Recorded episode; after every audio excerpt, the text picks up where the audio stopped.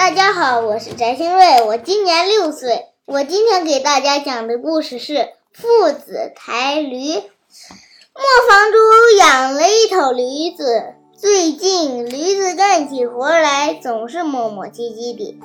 磨坊主对儿子说：“这头驴子太老了，什么活都干不动。明天我把它拉到集市上卖了，再买一头健壮的驴子回来。”爸爸，我也要去，我也要去！儿子嚷嚷道：“好吧，好吧，贪玩的小家伙。”第二天，磨坊主带着儿子拉着驴子前往集市，路上人来人往，可真热闹呀！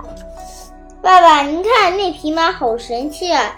磨坊主一看，原来是个大财主，骑着高头大马，看起来威风极了。路上的行人看见高高大财主，都是都自动闪到两边，让他先走。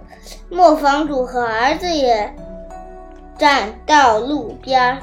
大财主走到他们面前的时候，冷笑了一声。有驴子不骑，还傻乎乎地走路，真是愚蠢！说完，大财主一甩鞭子，耀武扬威地离开了。儿子拉着磨坊主的袖子说：“爸爸，我也想骑马。”磨坊主心想：“大财主说的有道理，有驴子不骑，不是愚蠢吗？”于是他对儿子说：“儿子。”咱们没有马，但是驴的蹄子也不错，骑上去试试吧。磨坊主让儿子骑在驴背上，牵着绳子继续赶赶到集市口。走了一会儿，磨坊主看到一个老婆坐在树上。老婆看了看他们父子俩，一边叹气一边摇头。磨坊主磨坊主骑着驴过去，问道：“老婆，您这是怎么了？”嘿，现在的年轻人啊，真是不懂尊敬长辈啊！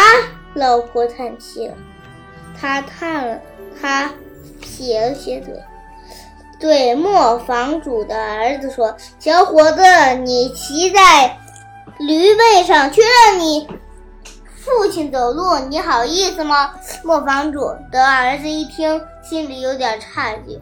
赶紧从驴背上跳下来，爸爸，您骑上去吧。磨坊主心想：对呀，我教育的儿子，从小就要让他背动长进。于是磨坊主点点点头，骑上了驴子。驴子俩告别了老婆，继续赶路。中午天气闷热，磨磨坊主的儿子走得满头大汗。几个女人围在旁边聊天，看到父子俩走过来，全都捧，全都嘴嘻嘻嘻地笑了起来。哎，快看啊，有这么当父亲的吗？自己骑驴却让儿子走路，对呀，一点都不心疼自己的儿子呀。孟房主脸红了，心想，他们说的也有道理。儿子走了一路，一路确实很累了。磨坊主的儿子说：“儿子，你也上来吧。”于是父子俩骑着同一只驴子走，走了。走了一会儿，儿子问：“爸爸，还有多远的集市啊？”磨坊主指着不远处说：“快了，快了，过了那条河就到了。”这时，对面走过来一个农夫，看到父子俩。骑着一头驴，那头驴子又老又弱。农夫赶紧拦住他们，说：“你们骑着驴子，你们骑着这头可怜的驴子去哪里呀？”儿子抢着说：“我们把它去集市上卖驴呀！”磨磨坊主听着晃晃头，说：“哎呀呀，你们俩真是愚蠢啊，愚蠢至极呀！”磨坊主一路都被人骂愚蠢，有点急了。他翻着眼睛问：“您是你什么意思呀？”农夫说：“这头驴子这么老了，你俩骑在它身上，它哪里能扛得住？万一病了、伤了，怕是卖不出去喽。”磨坊主赶紧从驴背上跳下来，又把儿子叫下来。冲着那个农夫道谢。农夫摆摆手走了。磨坊主愣在原地，不知所措。这该怎么办呢？不骑被骂愚蠢，一个人骑也不行，两个人骑着更不好。突然，磨坊主灵机一动，对儿子说：“儿子，我们俩抬驴去集市上，怎么样？”儿子，儿子，儿子歪歪头说：“为什么？这样就没有人骂我们愚蠢了，而且驴子也不会生病，还能卖个好价钱。”儿子似懂非懂的点点头。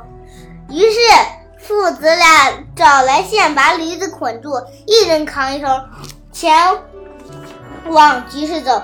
哈哈哈！人抬驴可真神奇，稀奇。路上的行人看到这样这样抬驴的父子，捧嘴大笑。走到河对岸的时候，周围围观的人越来越多，他们已愤愤。吵闹声越来越大，驴子受到惊吓，变得烦躁不安。他挣脱绳子，扑通一声就掉进了河里。河水湍急，驴子挣扎了几下，就顺流不见了踪影。